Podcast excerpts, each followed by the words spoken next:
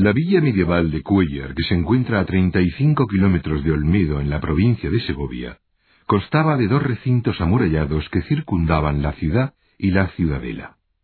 En la parte norte de la muralla de la ciudadela se encuentra la puerta de San Basilio, llamada así por encontrarse cerca de un antiguo convento de monjes basilios. Está formada por un arco de ladrillo flanqueado por dos torres, torneada la de la izquierda y de planta cuadrangular la de la derecha, entre las que se abre el pasillo de ronda. Se accede al interior a través de una entrada de medio punto.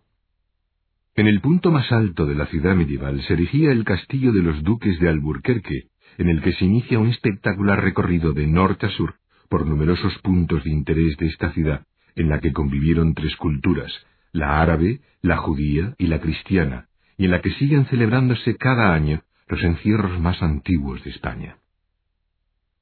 ¿Se imagina cómo era la vida en estas poblaciones amuralladas en la Edad Media, cuando el único modo de acceder a ellas era a través de estas portaladas?